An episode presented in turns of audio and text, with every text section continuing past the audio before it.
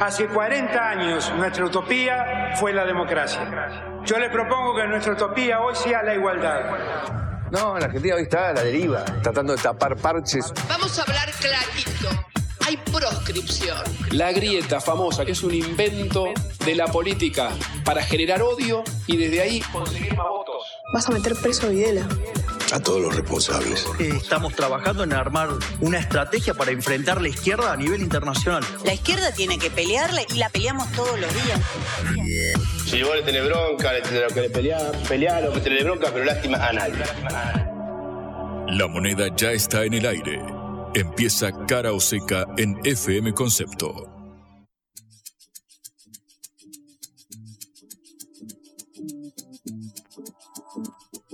Hola, ¿qué tal? Buenas tardes en este comienzo de semana que es ya el la última semana antes de las elecciones primarias del próximo domingo.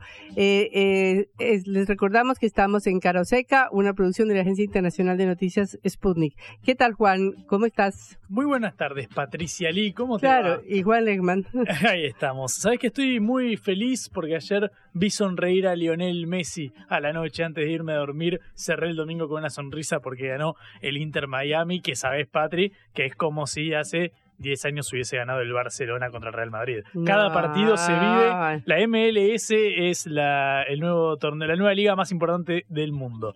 No, Juan, tampoco, tampoco, tampoco. Yo estoy de acuerdo con el periodista que escribió, no sé por qué no soy tan feliz con Messi en Miami. No te llena vos. No, no, no. Vos querías alta competencia. No, no, tiene todo el derecho de hacer su vida, ya ha dado lo suficiente, pero bueno. Es cierto que si vos lo ves parece un poco un solteros contra casados, un partidito, viste, después del asado, que medio que no te corre todo, todo el mundo, se va tranquilito, pero bueno, Lionel Messi es feliz, sigue metiendo golazos y eso hace que mi semana haya empezado con el pie derecho. ¿Cómo estás vos?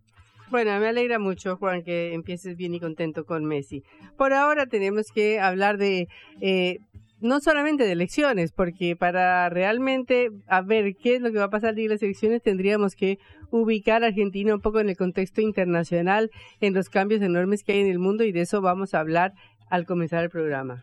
Sabes, Patrick, que en la última semana hablamos con representantes de todos, el, de todo el espectro eh, político. Toda la semana estuvimos cargados con invitados. Hoy vamos a eh, volver al oficialismo, a Unión por la Patria, porque, claro, tiene una interna por delante el ministro de Economía Sergio Massa con Juan Grabois, el dirigente social. Vamos a hablar con una persona muy eh, cercana a Cristina Fernández de Kirchner, porque hay quienes dicen, bueno, está bien, si bien está el apoyo explícito a Sergio Massa, quizás algún votante identificado con la, con la vicepresidenta, quizás se inclinaría más a votar a Grabois por afinidad ideológica. Vamos a ver cómo convive esta tensión de cara a las internas del domingo y cómo se vive en el oficialismo que recordemos está eh, tratando, surfeando una crisis económica bastante grave. Bueno, de todo esto vamos a hablar en minutitos nada más. Y luego volveremos otra vez al mundo, hablaremos eh, para introducir un tema que va a ser central en este mes, que es la cumbre de los BRICS, Brasil, Rusia, India, China y Sudáfrica,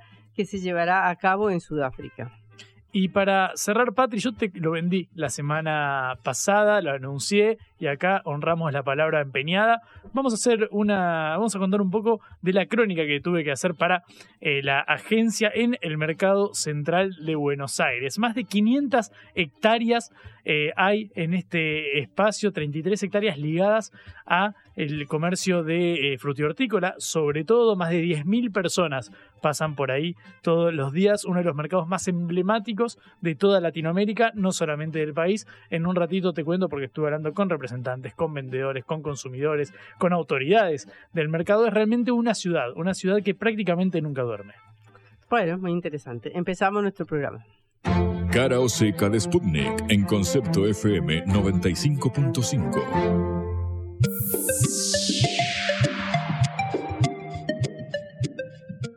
Estamos en plena jornada electoral eh, que terminará, si todo marcha bien, en diciembre con la posesión del nuevo presidente.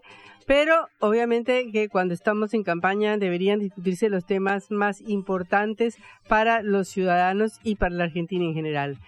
Es muy difícil eh, evacuar la campaña sin hablar de la posición de Argentina en el mundo y de qué ubicación tiene internacionalmente, cosa que no se ha visto prácticamente en ninguno de los discursos de los candidatos que tratan de concentrarse en una campaña local a veces aburrida, una campaña de yo soy más valiente y yo soy más dura y yo soy más firme y yo soy más conciliador y yo soy más reformista y yo soy más amigable y yo puedo hablar más con la gente. Es decir, a veces la campaña se vuelve una, una repetición de adjetivos eh, para cada uno de los competidores, pero no alrededor de los problemas que realmente definen el futuro del país.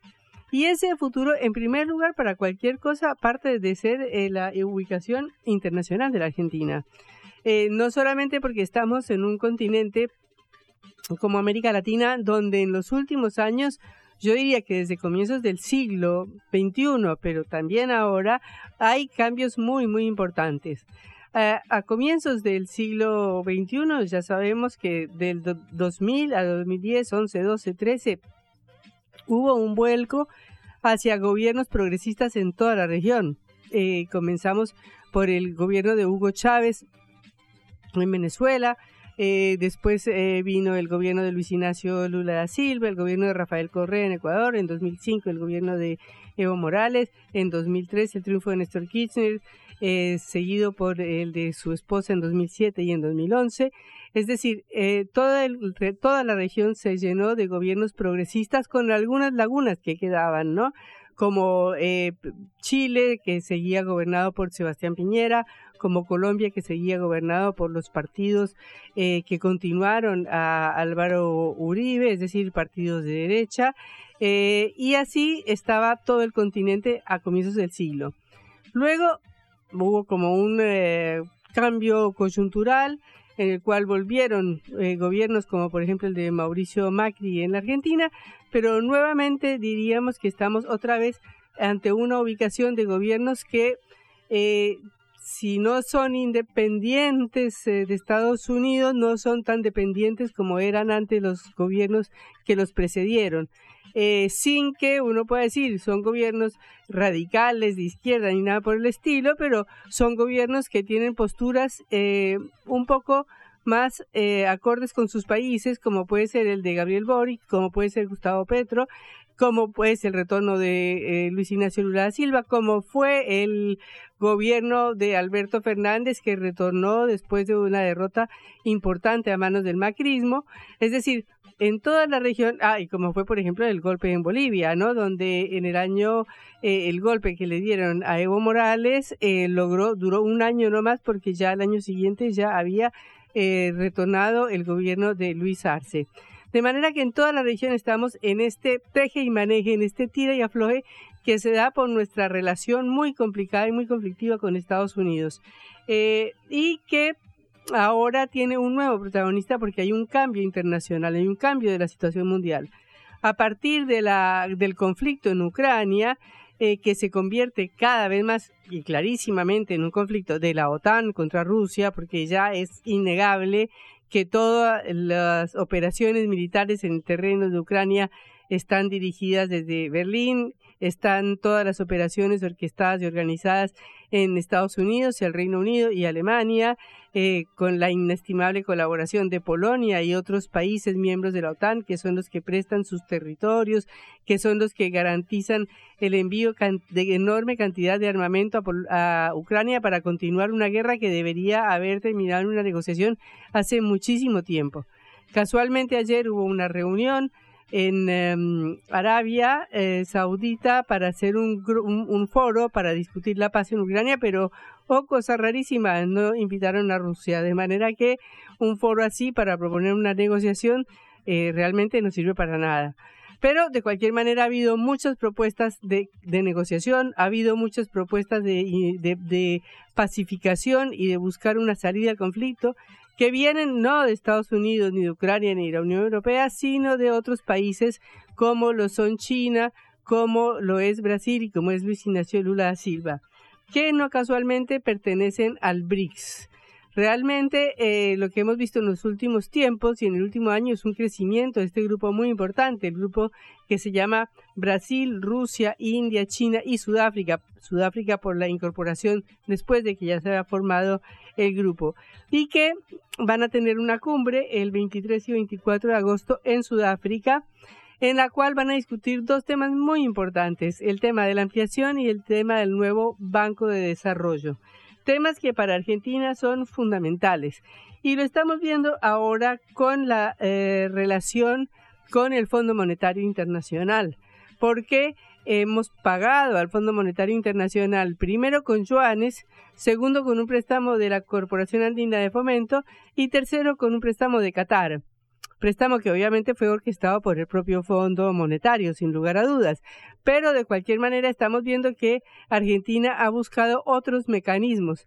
Asimismo, como la eh, cuestión del swap con China, que quiere decir que se puede pagar con yuanes las exportaciones de China, y la búsqueda de una moneda común o de una manera de pagar en las mismas monedas, divisas nacionales con Brasil.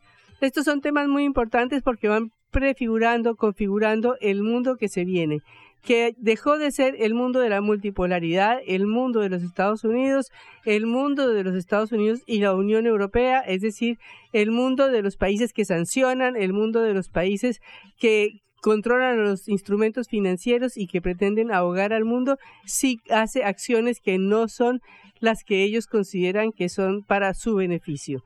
De manera que por esta situación eh, el grupo de los BRICS va cobrando un valor cada vez más grande, no solamente porque eh, concentra más o menos el 30% de la producción mundial y el 42% de la población del mundo.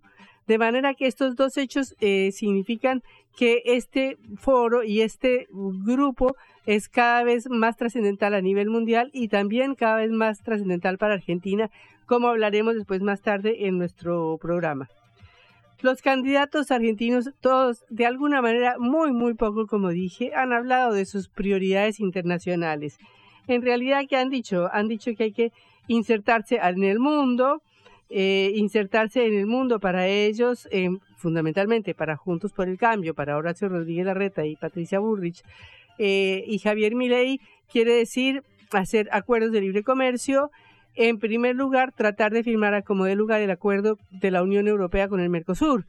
Esto, como ustedes saben, no ha sido un problema de América Latina. No es que América Latina se ha negado a firmar este acuerdo.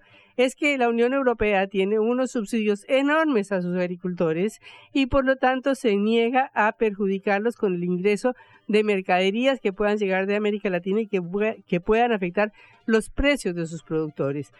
Critican y critican y critican los subsidios que hay en nuestros países y resulta que la Unión Europea tiene vedado su mercado agrícola para que ingresen productos de América Latina por la cuestión de la, del apoyo y del respaldo y del subsidio a sus propios agricultores, esencialmente Francia.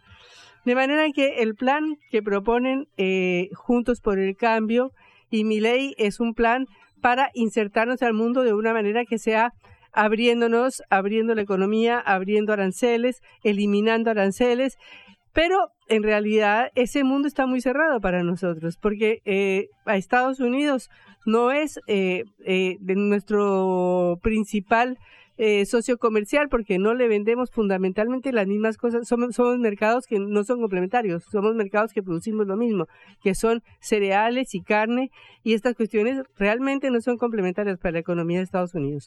La Unión Europea está, como digo, sin querer abrirse para el Mercosur y para los países latinoamericanos.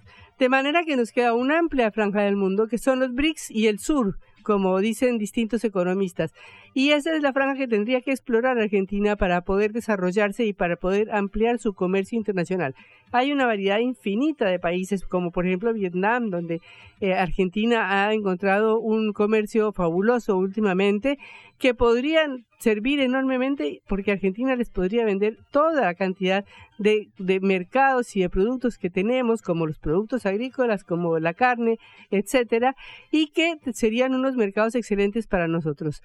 Lo mismo que la cuestión de la moneda, porque si bien es cierto que el dólar sigue siendo la divisa de intercambio mundial, está cada vez más debilitada porque, eh, como hemos repetido en otras oportunidades, cuando uno utiliza una divisa como arma para combatir a otro país, debilita esa divisa, que es lo que ha hecho Estados Unidos con las sanciones a Rusia y con sacarla del SWIFT internacional, forzando a que otros países hagan otros sistemas de transferencias interbancarias como el SWIFT, que es la posibilidad del nuevo Banco de los BRICS, por ejemplo, el nuevo Banco de Desarrollo.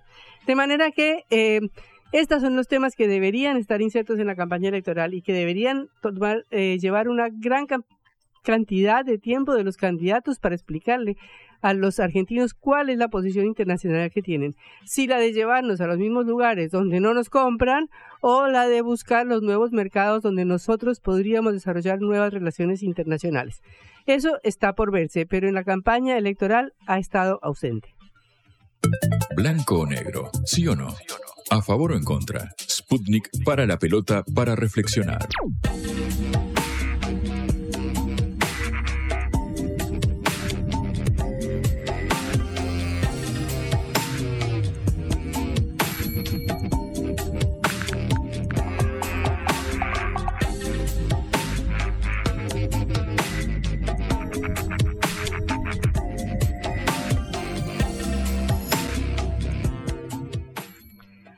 A días, a seis días, Juan, de las elecciones de este domingo, de las primarias abiertas y obligatorias, tendremos que hablar toda la semana de elecciones. Por supuesto. Porque es el único tema que hay. Mira que hay temas en Argentina ¿eh? para charlar largo y tendido, pero claro, esta semana nos convoca la cita a las urnas. Así es, de manera que estaremos hablando con Teresa García, senadora provincial de lo que ahora se llama Unión por la Patria, eh, para ver cómo anda la campaña de Unión por la Patria y del oficialismo en este momento en el país y en la provincia de Buenos Aires. Teresa, Patricia Lee y Juan Legman la saludan. Un gusto. ¿Qué tal? Buenas tardes. Eh, muchas gracias, Teresa, por eh, recibirnos. Bueno, queremos primero una impresión general suya de cómo ve la campaña de Unión por la Patria de cara al domingo. Bueno, la, la campaña la veo ordenada, la veo con sentido, digamos, eh, falta esta semanita final que seguramente será el momento de cierre. Eh, se están planificando todavía, se están evaluando todas las posibilidades de cierre, eh, pero me parece que lo más importante es el orden que ha adquirido el peronismo a partir de la definición de la fórmula, ¿no? Eh, que cuando uno lo contrapone, aunque no quiera, con el con, con el frente de la oposición, eh, hay una, un abismo, hay una diferencia muy grande en cuanto a la intensidad con que se manifiesta una disputa. En el peronismo se ha ordenado, como dije antes, a partir de la definición de la fórmula.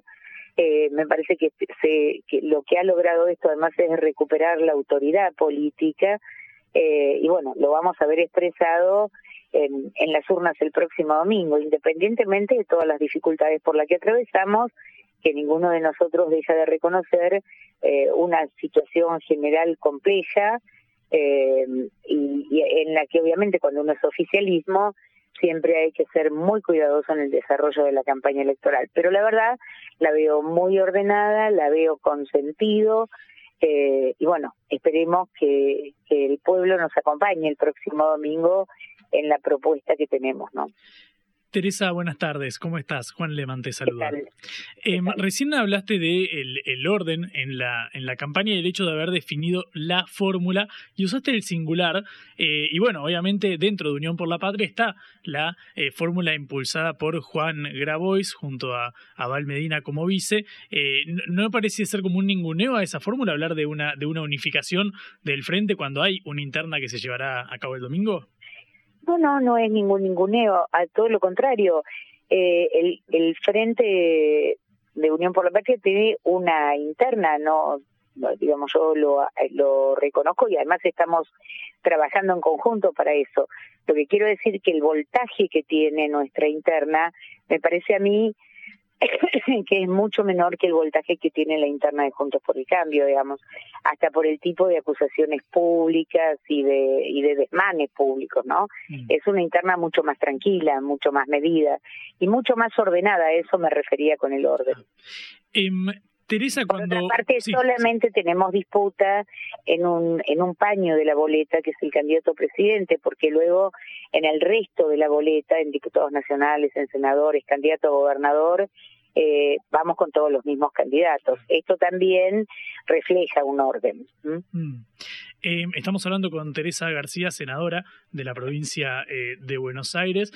Teresa, bueno, uno sabe que vos sos muy cercana a, Cristina Fernández de Kirchner, a la actual vicepresidenta.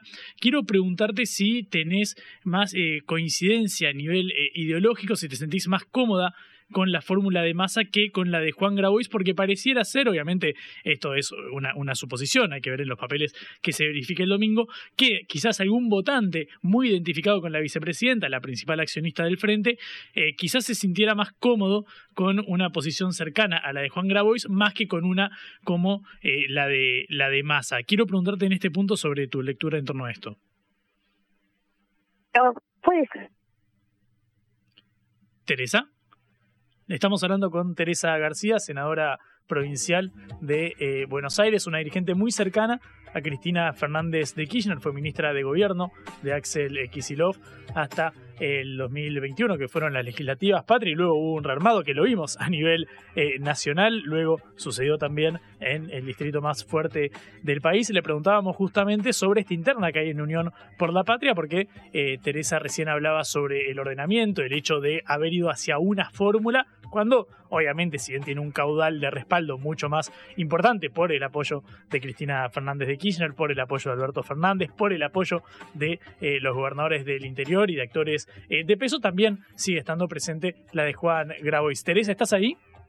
Sí, estoy aquí. Ah, ¿Me podrías repetir, por favor, la respuesta? Sí, decía que, que probablemente haya algún compañero o compañeros que sientan que los representa más la palabra de Juan eh, que la de Sergio Massa. Pues, esto es posible que suceda. Eh, yo lo que no creo que haya una lectura directa, que todos aquellos que tenemos o sentimos que Cristina es la conducción excluyente de nuestra fuerza política, la conducción política de nuestra fuerza, eh, eh, tengamos más proximidad con Juan Grabois. Digamos, también ha habido por parte de Cristina definición clara al respecto eh, de la candidatura. Eh, me parece que hay quienes tienen más, más sensibilidad o más cercanía con algún tipo de, pensamiento que expresa Juan Grabois, eh, pero me parece que la gran mayoría del peronismo está adhiriendo a la fórmula de masa.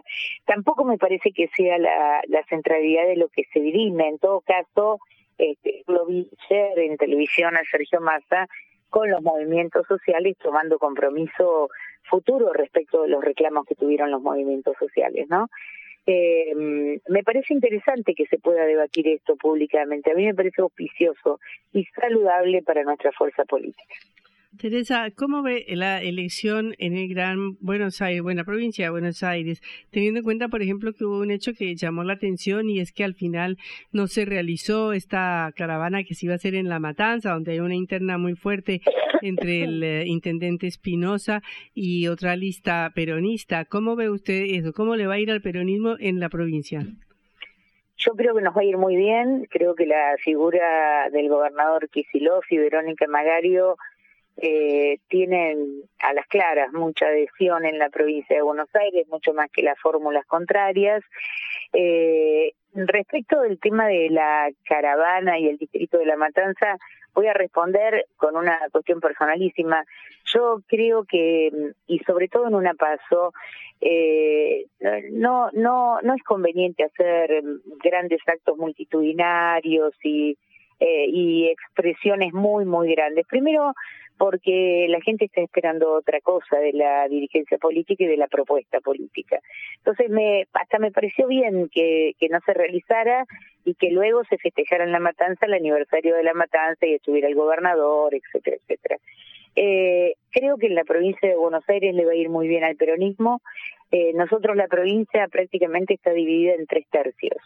Un tercio es la primera sección electoral, que es la zona norte y oeste, del conurbano, otro tercio es la tercera, que es la zona sur del conurbano, eh, y luego está el interior de la provincia de Buenos Aires, más o menos los tres en un 30%, poquito más, poquito menos. Eh, en el conurbano nos va a ir muy bien, por algo que dijeron ustedes antes, a los intendentes les está yendo muy bien en relación a su comunidad y creo que eso va a ayudar muchísimo también a, levantar eh, la fórmula presidencial. Así que yo creo objetivamente que nos va a ir bien. Estoy, estoy muy entusiasmada con el resultado del domingo y muy tranquila con el orden político que estamos teniendo. Teresa, justamente en, cuanto a este orden eh, político que tanto estás eh, remarcando en esta, en esta comunicación, eh, te pregunto por un factor bastante importante que trajo a colación la, vicepresidenta Cristina Fernández de Kirchner, que viene mencionando en sus últimas apariciones públicas, que es la necesidad de acordar un programa de gobierno, como si se hubiese ganado las elecciones del 2019 sin haber terminado de definir algunos de los puntos más importantes que el gobierno sabía que debía afrontar, porque obviamente la pandemia, la sequía, el conflicto en Europa eh, eran eh, imponderables, era imposible eh, preverlos, pero sí había temas como la deuda con el Fondo Monetario, donde se vieron discrepancias abiertas que terminaron, por ejemplo, con la renuncia de Máximo Kirchner a la jefatura de bloque. ¿Crees que en este momento está acordado ese, ese programa en el oficialismo? Eh, como para, ah. para que la política que llevara a cabo Massa, que uno asume que sería seguir con el Fondo Monetario, del cual tanto, fue, tanto se lo criticó, eh, fuera eh, concebida y compartida por todos los, los sectores. A ver, el, la acción de, de Sergio Massa desde que es ministro de Economía respecto al fondo a la deuda y al pago al fondo es una consecuencia de decisiones que se tomaron con anterioridad como bien usted dice, este, esas decisiones motivaron la renuncia a la presidencia de bloque, primero la advertencia pública, tanto de Cristina como de Máximo, y luego la renuncia de Máximo por no compartir eh, el, el, pago al Fondo Monetario de la manera que estaba establecido. Lo dijo Cristina, eh, las deudas se pagan y hay que pagarlo. Eh, el tema es el plazo, el cómo, en qué condiciones, en qué contexto. Insistíamos en que se podía seguir discutiendo eh, la, la, forma de pago o, o, la quita o el plazo, insisto. Eh, no se escuchó eh, y razón por la cual, y bien dice usted, esa discusión fue a cielo abierto dentro del peronismo. Hoy estamos pagando las consecuencias de ese acuerdo, pero en verdad ese acuerdo es la consecuencia de un endeudamiento fenomenal eh, que tomó el gobierno de Mauricio Macri y que lamentablemente tenemos que pagar nosotros en medio de situación de pandemia y de sequía. Este esta deuda que tomó Macri en aquel momento, yo lo, lo digo, lo dije en algunos lugares, eh, creo que no tenía solamente como sentido eh, el endeudamiento para ganar una elección, que así fue otorgado ese préstamo, aún violando la Carta Orgánica del Fondo Monetario eh, sino que tenía como objetivo avanzar en un tema muy sensible que son los recursos naturales. Ya hemos escuchado a, a la representante de Biden hablar de nuestro litio. Entonces, los recursos naturales es un tema central, un tema esencial sobre el que hay que pararse eh, los próximos años, porque en verdad el mundo va a sufrir crisis de todo tipo, alimentaria, energética, y hoy nosotros somos proveedores de, de, esos insumos. Entonces me parece que esa es una discusión. Eh, cómo se va a seguir discutiendo con el fondo de aquí en adelante es otra otra decisión o otra discusión que hay que tener. A mí me parece que ha, estado saldado, como bien dice usted, ese es eso que nos pasó en estos cuatro años de gobierno, ¿no? Que muchos pensáramos para un lado y otros hicieran para otro. Me parece que en esta oportunidad no va a ocurrir eso, además por la experiencia que ha significado para el peronismo eh, encapricharse, como se encaprichó para mí el exministro Guzmán, en, el pago al fondo de la manera que lo hizo. Teresa, una última eh, más en el plano eh, eh, macro. Me interesa hablar de aquí al, al, futuro, sobre todo de la fuerza más referenciada en la, en la vicepresidenta del de kirchnerismo, podríamos eh, llamarlo así. Si nos fijamos en las elecciones presidenciales del 2015, el candidato elegido fue eh, Daniel eh, Scioli, que tenía alguna resistencia dentro de algún sector, podremos ver si es minoritario o, mayoritario. Luego en 2019 se eligió a Alberto Fernández, una persona que se había alejada, si bien fue funcionario y jefe de gabinete de, de Cristina, y vemos ahora que el candidato es Sergio Massa con el apoyo explícito de la vicepresidenta, alguien que rompió abiertamente con la, la, actual vice cuando era presidenta y que habló en contra del entonces eh, oficialismo. Quiero preguntarte en este punto, eh, ¿cómo crees que puede reconvertirse la identidad de, del kirchnerismo para volver a tener en primera plana un candidato de, del riñón, un candidato propio como podría haber sido, por ejemplo, Guado de Pedro, hasta la confirmación de que el candidato iba a ser Massa? Bueno, a ver si puedo explicar eso. Sí, eh, claramente Cristina, cuando habló, creo que fue en Aeroparque, eh, explicó que el candidato propio de nuestro sector era Guado. Eh, luego lo que ocurrió es eh, si, hubiéramos tenido que tener un paso con el candidato del presidente, ¿no? Eh, recordemos, hagamos muy breve, pero recordemos, en a principio de año el presidente planteó que quería ser reelecto, hasta que, bueno, desistió de esa y empezó a pedir que hubiera paso para confrontación y salió en búsqueda de un candidato que era Daniel Scioli.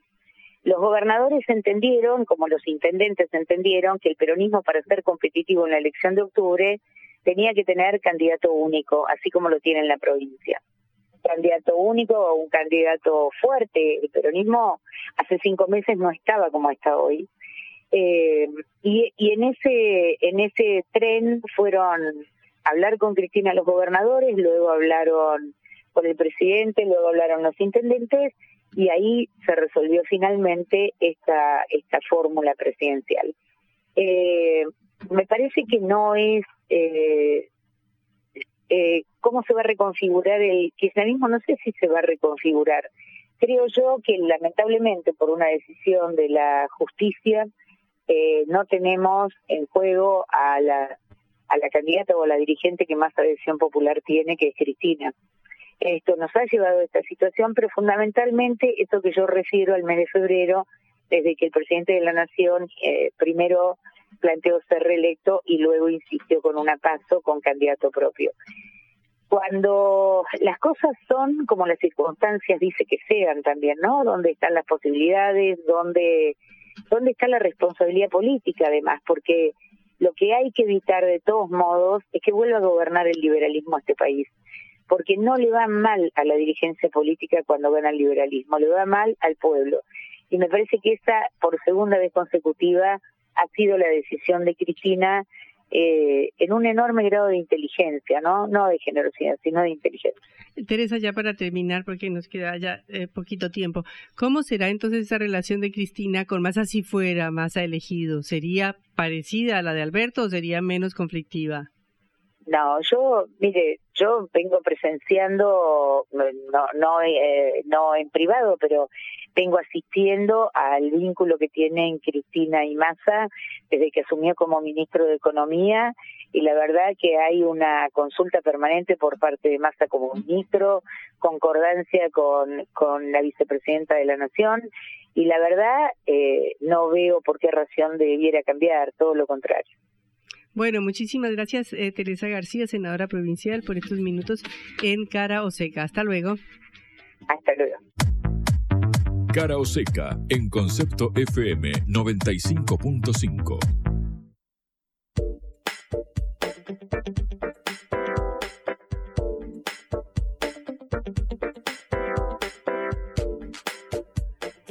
Era un lunes día de verano, era un domingo, no era, eh, eh, no perdón, era un, era un lunes día de verano, hoy 6 de agosto fue domingo ayer eh, en Buenos Aires, por eso no pudimos contar la noticia, o no la noticia, sino el recuerdo de lo que pasó en 1945, un 6 de agosto de 1945, a las 8 y algo de la mañana, cuando se levantaban a trabajar los habitantes de la ciudad japonesa de Hiroshima eh, una ciudad que estaba sobre el delta del río Ota o que sigue estando en ese lugar, pero una hermosa ciudad en la cual de pronto el Enola Gay, como ustedes saben, el eh, avión que llevaba la primera bomba atómica del mundo, dejó explotar eh, este artefacto en esta ciudad. Y en un segundo, en la ciudad de Hiroshima, eh, murieron aproximadamente 80.000 personas en el segundo mismo en que se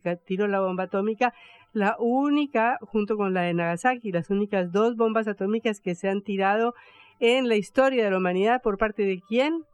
Por parte de Estados Unidos, el único país que ha tirado y ha hecho recursos de las bombas atómicas desde la existencia de esta arma mortal hasta hoy. Antes habían sido los ensayos en los Álamos, eh, de los que cuenta la película que ahora está, digamos, que es un, un tanque de, de, Hollywood, que es la película de Oppenheimer, donde cuenta, digamos, las tribulaciones y los arrepentimientos de este gran científico que lideró todos los ensayos eh, que llevaron a que Estados Unidos pudiera tener la bomba atómica. La explosión atómica, entre otras cosas, incendió el aire, creó una bola de fuego de 256 metros de diámetro, que recorrió rápidamente todos los alrededores y dio origen a miles de incendios que arrasaron toda la ciudad y todos los alrededores. De manera que además de los muertos, otras 35 mil personas quedaron heridas con espantosas quemaduras. Ya hemos visto, seguramente todos, hemos visto muchísimas veces los relatos eh, de sobrevivientes, eh, los relatos del horror que se vivió ese día en el cual de los 90 mil edificios de Hiroshima, la mayoría dañados por el estallido, quedaron solamente 28 por 28 mil edificios en pie. Y después de eso, la mitad de las personas que sobrevivieron a la explosión después murieron por la radiación. A 11 kilómetros a la redonda, decenas de miles de personas sufrieron quemaduras de tercer grado. A 8 kilómetros los edificios fueron prácticamente todos destruidos. El aire hervía y los sobrevivientes buscaban refugio en las aguas del río que también hervían. Esto fue el acontecimiento, uno de los acontecimientos más trágicos de la historia de la humanidad, seguido por la bomba que estalló a los pocos días sobre la ciudad de Nagasaki y que llevó casi de inmediato a la capitulación de Japón en la Segunda Guerra Mundial. Conviene recordar estos hechos, conviene que no se olviden, porque hoy Estados Unidos eh, es el principal impulsor de la OTAN, el principal impulsor del envío de miles y miles y miles de armas a Ucrania para continuar una guerra contra Rusia y se nos olvida que ha sido por ahora el único país del mundo que hizo uso de esta atroz arma nuclear. La vuelta al mundo en la vuelta a casa.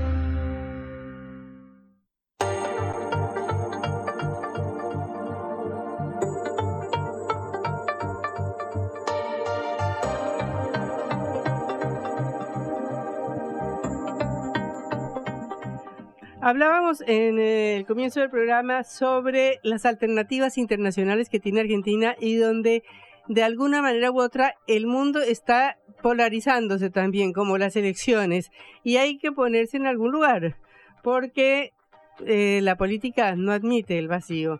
Decíamos precisamente que el próximo 23 y 24 de agosto habrá una reunión del grupo BRICS, Brasil, Rusia, India, China y Sudáfrica en Sudáfrica en donde se discuten dos temas muy importantes. Uno, el de el Banco Nación, el del Banco eh, de Desarrollo de los BRICS, eh, al cual, como sabemos, eh, Argentina está esperando ingresar. El uso de monedas alternativas, es decir, la posibilidad de utilizar, por ejemplo, yuanes o los reales de Brasil para el comercio internacional y también la apertura del grupo para la incorporación de nuevos miembros. Esto obviamente va a plantear un dilema al gobierno que viene. ¿Qué hacer? Ya eh, Patricia Bullrich y eh, Horacio Rodríguez Larreta dijeron que de ninguna manera ingresarán a los BRICS.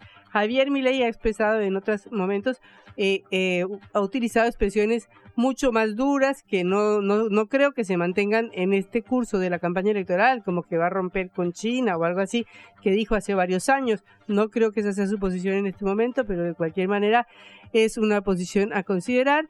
Y eh, por ahora veremos qué posición asume lo que sería un posible futuro gobierno si es que ganara de Sergio Massa, que ha hecho estas operaciones de swap con China, que se ha acercado enormemente a China, y de Alberto eh, Fernández, que se ha acercado a Brasil. Tenemos en línea a analista Gonzalo Fiore Viani, máster en Relaciones Internacionales, y queremos hablar con él de estas perspectivas. Gonzalo, eh, Patricia Lee y Juan Lema los saludan desde Cara Oseca. Un gusto. Hola, ¿qué tal Patricia Juan? Un gusto, un abrazo y un saludo a toda la audiencia. Bueno, eh, Gonzalo, estábamos hablando antes, decíamos algunos números como que los BRICS representan el 42% de la población mundial y 31% con 5% del Producto Bruto Global y que en los últimos años empieza a aparecer como una alternativa a los Estados Unidos, al SWIFT, al a Estados Unidos, Unión Europea, a este sistema internacional. ¿Cómo lo ves? Sí, no, eh, coincido plenamente que, que ya es una alternativa a los Estados Unidos en, muchos aspectos, ¿no? Pero por poner un dato, el año pasado China ya le prestó más dinero a países en vía de desarrollo, a países endeudados que el Fondo Monetario Internacional. Eh, hoy el mundo está discutiendo cada vez más ya un mundo eh, ya muy marcadamente multipolar, ¿no? Con el rol que está teniendo Rusia en, en África, el rol que está teniendo China también, sobre todo en África como principal socio del continente africano, sí, en América Latina también, eh, como uno de, de nuestros principales eh, socios socios comerciales, si bien por ahora, por supuesto, rezagado y detrás de los Estados Unidos, pero con una importancia sumamente creciente. Hoy eh, el rol de los BRICS eh, es imposible de, de soslayar en el sistema internacional y por supuesto que esto se va a profundizar más a medida que pase eh, que, que, pase el tiempo y que cada vez más países se vayan sumando, no solo la Argentina, sino eh, también países como, como Irán, se viene comentando que se podía llegar a, a, sumar al BRICS, otros países importantes eh, de África, eh, Rusia viene de celebrar una cumbre importantísima en San Petersburgo con la presencia de delegaciones de 29 países de la Unión Africana, tiene cada vez más presencia en todos los países del Sahel con todo lo que está pasando actualmente con los, con los cambios de, regímenes en Burkina Faso, en Níger, en Mali, eh, es decir, que los países del BRICS están teniendo un rol cada vez más importante eh, en el sistema internacional, en este nuevo, en este ya no tan nuevo, pero cada vez más consolidado mundo multipolar. Eh, y está claro que, bueno, Argentina tiene que ver efectivamente cómo se enmarca dentro de este sistema, dentro de este esquema global y qué es lo que, qué es lo que hacemos. Este, frente al Fondo Monetario Internacional y como comentábamos antes de que por ejemplo Argentina le pagó con swap eh, de China, con préstamo de la CAF, con este préstamo de Qatar, etcétera, es posible que por ejemplo el nuevo Banco de Desarrollo se vuelva una alternativa al Fondo Monetario que surgió de lo que comentábamos antes de ese final de la Segunda Guerra Mundial y de la primacía militar de Estados Unidos. Bueno, eh, hay dos posturas acá al respecto, ¿no? si efectivamente se vuelve una alternativa concreta propiamente dicha o más bien un complemento, ¿no? Que de alguna manera con, yo creo que, va un poco más por ahí que van a convivir, por supuesto, eh, ambos ambos organismos. China también es parte del Fondo Monetario eh, Internacional, ¿no? Eh, eh, es una gran discusión que se está dando ahora en, en el ámbito de la Academia de las Naciones Internacionales si efectivamente China está disputando o no el orden internacional liberal moldeado tras la, segunda, tras el final de la Segunda Guerra Mundial, sobre todo por Estados Unidos, o si de alguna manera se está sirviendo de ese orden para consolidar sus intereses y sus posiciones estratégicas en el sistema internacional. Yo me inclino a pensar más por lo segundo, China eh, utiliza los mismos, las mismas herramientas, los mismos métodos que se utilizaron históricamente durante el siglo XX por los Estados Unidos, por ejemplo, para hacer valer su intención. Y, por ejemplo, el, Banco Asiático de Desarrollo está moldeado, eh, muy, muy, similar a otros organismos, como por ejemplo el, Banco Interamericano, el Banco Mundial. Entonces, en ese sentido, eh, creo que eh, se van a complementar, pero por supuesto es una alternativa creciente, como te decía el año pasado, China ya prestó más a países en vía de desarrollo, sobre todo en el continente africano, que el Fondo Monetario Internacional, es decir, que está reemplazando de alguna manera en algunos países, o por lo menos está convirtiendo en una alternativa cada vez más concreta eh, a, la hora de pensar en financiamiento, en búsqueda para inversión, etcétera, ¿no? Sobre todo por una cuestión que tiene que ver con eh, las condiciones del préstamo. Más que del préstamo en sí. Bueno, en Argentina no, no hace falta hablar de las condiciones que implica un préstamo del Fondo Monetario Internacional, con que eh, China sea un, poco más eh, laxa con las condiciones, ya eh, se trata de un win-win, ¿no? Para tanto para los chinos como para los países que reciben el préstamo. Y en el mismo terreno, pero en un terreno político, bueno, antes existió el movimiento del tercer mundo, ¿no? Que se ha diluido, eh, pero también los BRICS podrían ser una alternativa internacional, por ejemplo, o, o complementando o en el marco de las Naciones Unidas para la resolución de conflictos. Pues, pienso yo, por ejemplo, para proponer una salida en el marco de la crisis en Ucrania. Sí, Sí, sí, que sin ninguna duda eh, el, peso geopolítico de los países del BRICS es, fundamental. Eh, de hecho, Brasil, eh, en su momento Lula, había presentado un plan de paz entre Rusia y Ucrania, y bueno, finalmente no prosperó, pero que se había dicho estar dispuesto a escuchar. India, por supuesto, que también es un actor importantísimo en el sistema internacional. Hoy el BRICS tiene un, un, peso geopolítico cada vez mayor y cada vez más países se suman aún mayor va a ser. Te ponía el caso, por ejemplo, de la cumbre de los países africanos de, hace eh, algunos días, la, semana, fines de la semana pasada, el principio de la semana pasada, perdón, eh, en San Petersburgo, eh, todo lo que está sucediendo ahora en la región del Sahel, Níger, Mali, Burkina Faso y Rusia como, como, como garante o como de alguna manera de, de, la situación y la estabilidad en la región, eh, y China, por supuesto. Entonces, los países del BRICS tienen cada vez más peso en el sistema geopolítico internacional, sin ninguna duda, y ahí es donde se ve marcadamente este mundo multipolar del que te hablaba. Eh, Gonzalo, muchísimas gracias por estos minutos en Cara Seca. Hasta luego. Muchas gracias a vos. Hasta la próxima.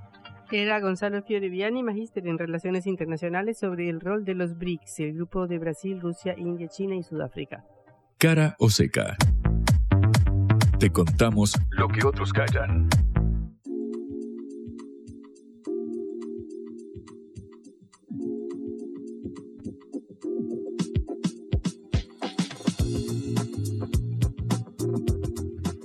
¿Dónde compramos todos nuestros alimentos, Juan? Por lo general, Patrick, en un supermercado, una verdulería o una carnicería también. Ahora, ¿de dónde suelen venir aquellos eh, productos? ¿Cuál es el comercio que aglutina la producción, sobre todo frutícola, hortícola, perdón, de todo el país? Bueno, es el mercado central de eh, Buenos Aires, el más grande del país y uno de los más importantes, de los más emblemáticos en toda Latinoamérica. Así de grosso ¿Ah, es el mercado central. Efectivamente, sí, te estoy chamullando un poquito, pero hagamos como que yo soy periodista y que más o menos va por ahí, porque sí, Patri, es un predio de más de 500 hectáreas, donde está ubicado el eh, mercado que concentra, sobre todo, el eh, comercio hortícola Está aquí en el partido de La Matanza, en la provincia de Buenos Aires, a poquitos kilómetros acá de la, de la capital del país. Es una ubicación estratégica, rodeada de accesos, de autopistas. Yo salí desde acá en auto, desde acá, desde el centro de la ciudad de Buenos Aires y estuve ahí en menos de eh, media hora. O sea que es realmente muy eh, accesible, eh, por eso es central que esté ubicado en ese lugar. Obviamente en la capital es difícil encontrar un predio de, de semejante tamaño. Lo cierto es que 33 de esas hectáreas están destinadas al área transaccional del mercado central, porque claro, desde ahí parte la mayor, la mayor parte de la mercadería que consumen las casi 14 millones de personas que habitan el área metropolitana de Buenos Aires, es decir, la ciudad y el conurbano bonaerense, eh, el área más concentrada a nivel eh, popular de todo el país, a nivel poblacional. Más de 10.000 personas circulan todos los días, según cifras oficiales del mercado, según lo que te dicen las autoridades, es lo que calculan, porque, claro, son más de 500 los puestos de venta mayorista es decir, a las verdulerías, por ejemplo, de, barrio, eh, y otro tanto de venta minorista, casi que suman cerca de 800 puestos en total. Obviamente algunos días están operativos unos, otros eh, otros, pero bueno, lo cierto es que en un predio de 33 hectáreas destinadas exclusivamente al área transaccional es casi una, una ciudad. Eh, obviamente por estas dimensiones de esta cantidad de oferta de frutas y verduras que vienen de todo eh, el país, de todas eh, las regiones, bueno, ahí se explica que los precios sean tanto más bajos que en la verdulería del barrio. Yo constaté que hay al menos un 30-40% de, de diferencia, o sea que realmente marca en el bolsillo a fin de mes, sobre todo en un contexto en el cual tenemos casi 120 de inflación interanual solo del rubro de, de eh, alimentos. Bueno, el mercado central parece ser una alternativa muy interesante y por eso va tanta gente todos los días más allá de los eh, comerciantes minoristas, más allá de quienes van a abastecerse para sus locales. Estuve hablando ahí, Patri, con Miguel Ángel Martínez. Miguel es el vicepresidente de la Unión de Trabajadores Minoristas del Mercado Central y así explica el rol que tiene el mercado en el consumo popular. Para la economía es fundamental. Primero porque hay productos frescos. Segundo porque la diferencia de precio con otros sectores es bastante grande. Yo creo que contribuye al consumo de frutas, de verduras, en general. Acá hay carnes, hay pescado.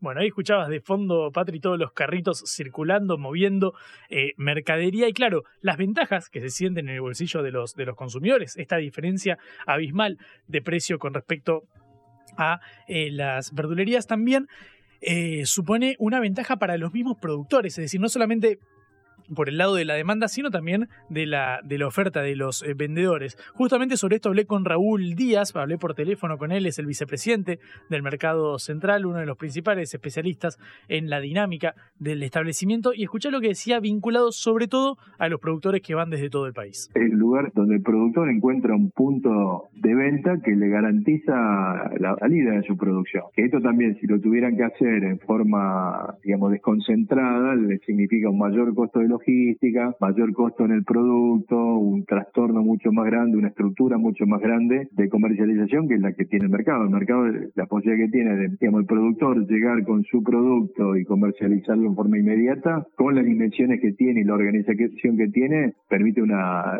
digamos, una circulación y una dinámica mucho más, más importante que si estuviera desconcentrado, ¿no? si no existiera el mercado central. Más de 10.000 personas, como te decía Patri, pasan todos los días por los pasillos del eh, mercado central. Hay quienes incluso lo toman como un paseo, porque claro, son dimensiones realmente grandes y alrededor de la venta frutihortícola, la principal que ofrece este eh, lugar, está montada una serie de, ferias y comercios que también, por supuesto, están a, precios eh, populares, con lo cual, por eso decimos que constituye casi una ciudad, casi un pueblo al menos de numerosos habitantes. Sabes que no solamente hablé con quienes venden ahí, con quienes hacen posible el funcionamiento diario del mercado central, sino que también con quienes consumen, para que me expliquen cuál es la ventaja que sienten en el bolsillo a fin de mes por el hecho de acercarse a este emblemático establecimiento. Hablé con Cristina. Cristina es una, no, es Cristina Fernández de Kirchner. Con ella, si hubiese hablado con ella, te lo hubiese dicho el primer instante de este programa. Eh, Cristina es docente jubilada, tiene 70 años y así explica cómo es la, el paseo que supone ir al mercado central. Venimos hace muchos años, todos los meses hacemos la compra pasamos la verdura al vapor, entonces después la frizamos y ya nos queda para todo el mes y es todo muy fresco acá. Entonces, bueno, ya somos mayores, yo tengo 70 años y tenemos que comer sano. Y bueno, esto nos acerca a verdura fresca y buena. Y la atención es muy buena de la gente, son muy cálidos. Esto me decía eh, Cristina y claro, eh, son cálidos, pero la verdad es que detrás de esa calidez del servicio hay una frialdad suiza, Patri. Pareciera ser un mecanismo de relojería el que rige el funcionamiento del mercado central de Buenos Aires. Para organizar los más de 700 camiones que entran todos los días eh, al predio de distintos puntos del país, hay más de 600 empleados directamente contratados por el mercado central, por la corporación, eh, para garantizar el funcionamiento, la salud, el control de salubridad, la seguridad, por ejemplo, para organizar toda esta logística y además los miles de trabajadores y changarines que cada uno de estos locales por privado eh, contrata para la carga y descarga, para el control, para la venta. Por supuesto, es decir, hay realmente mucha mano de obra puesta acá. La venta mayorista empieza a las 2 de la mañana y termina a las 11 de la mañana y se empalma con la venta minorista que va de 8 de la mañana a 5 de la tarde. Solo acá ya tenemos de 2 de la mañana a 5 de la tarde eh, con las ruedas girando del mercado central. Pero después los eh, vehículos que traen la mercadería lo hacen entre las 5 de la tarde y la 1 de la mañana. Es decir, que las 24 horas del día hay algo sucediendo en el mercado central. Porque eso se dice que es una eh, urbe comercial que nunca, que nunca duerme. Escuchá cómo lo cuenta Miguel, que Miguel es dueño de uno de los 500 mayoristas del mercado central y así explica la experiencia diaria de poner a andar las ruedas de una maquinaria colosal. Para preparar el puesto a las 11 de la noche y el mercado era a las 2 de la venta. Nosotros estamos dos horas antes, tres horas antes para preparar el puesto, para acomodar, para armar, para que esté lindo para la venta. Luego tenga todo, todo exhibido para que se venda. Imagínate que nosotros hace como 35 años que hacemos eso. Nosotros lo hacemos con placer, el trabajo. Porque si no lo haces con placer, no lo puedes hacer. Porque acá renega con la gente, con los precios, con todo el mundo renega. Pero lo haces con gusto. Venís todos los días con las mismas ganas de trabajar. Mirá que hace un montón de años y seguimos apostando y apostando y apostamos a este trabajo. Es la vida nuestra es la vida nuestra, dice Miguel. Así se hace posible el funcionamiento de este establecimiento que fue inaugurado en el 84, 1984, hace casi 40 años, justo con la vuelta de la democracia, después de 14 años de idas y vueltas para la construcción desde la aprobación original del proyecto. Eh, se considera la eh, primera gran obra pública desde el retorno de eh, la democracia. Tiene una gestión tripartita de la ciudad de Buenos Aires, de la provincia de Buenos Aires y del gobierno nacional, 33, 33, 33 por ciento. Bueno, así se lleva a cabo la logística de nuevo de una maquinaria gigante que trabaja las 24 horas del día. Venta mayorista, venta minorista, eh, abastecimiento son las tres grandes patas que conforman el funcionamiento del mercado central de Buenos Aires, que concentra el comercio fruto y hortícola y que por eso se constituye en el más importante del país y uno de los más importantes por sus dimensiones y por su caudal de ventas de toda la región. Bueno, muy interesante en este viaje tras las fronteras de la ciudad de Buenos Aires al municipio de La Matanza, a este circuito en donde se hace o se compra o se vende toda nuestra, todo lo que consumimos. Eh, nos vamos, se ha terminado el tiempo, mañana nos esperamos nuevamente en el día del regreso, en el día, en la hora del regreso. Eh, recuerden que nos pueden escuchar por sputniknews.lat. Nos despedimos, Juan. Como siempre, nos despedimos nosotros dos hablando tanto al aire, pero también Celeste Vázquez en la operación, Augusto Macías en la producción y coordinación de este envío y quienes hacen posible, por supuesto, esta emisión en Radio Concepto. Hasta luego. Chau. Vamos a hablar clarito. La guerra contra las drogas ha fracasado. Se ha producido un genocidio en mi continente. Tenemos nosotros que plantar una sola voz, y que América Latina y el Caribe le diga a los Estados Unidos de Norteamérica no más golpismo. Y se aplica lo que decía Tolstoy, un gobierno que no procura la justicia no es más que una banda de malhechores. Qué cosa rara que diga gracias a la vida a pesar del dolor, porque mi hija dio la vida sabiendo que había que cambiar. La vi ahí que, brillaba, que sobresaltaba en ese estadio hermoso y no lo pensé y, y la fui a besar. La vida está llena de tropezones y de fracasos, pero es hermosa. Cara o seca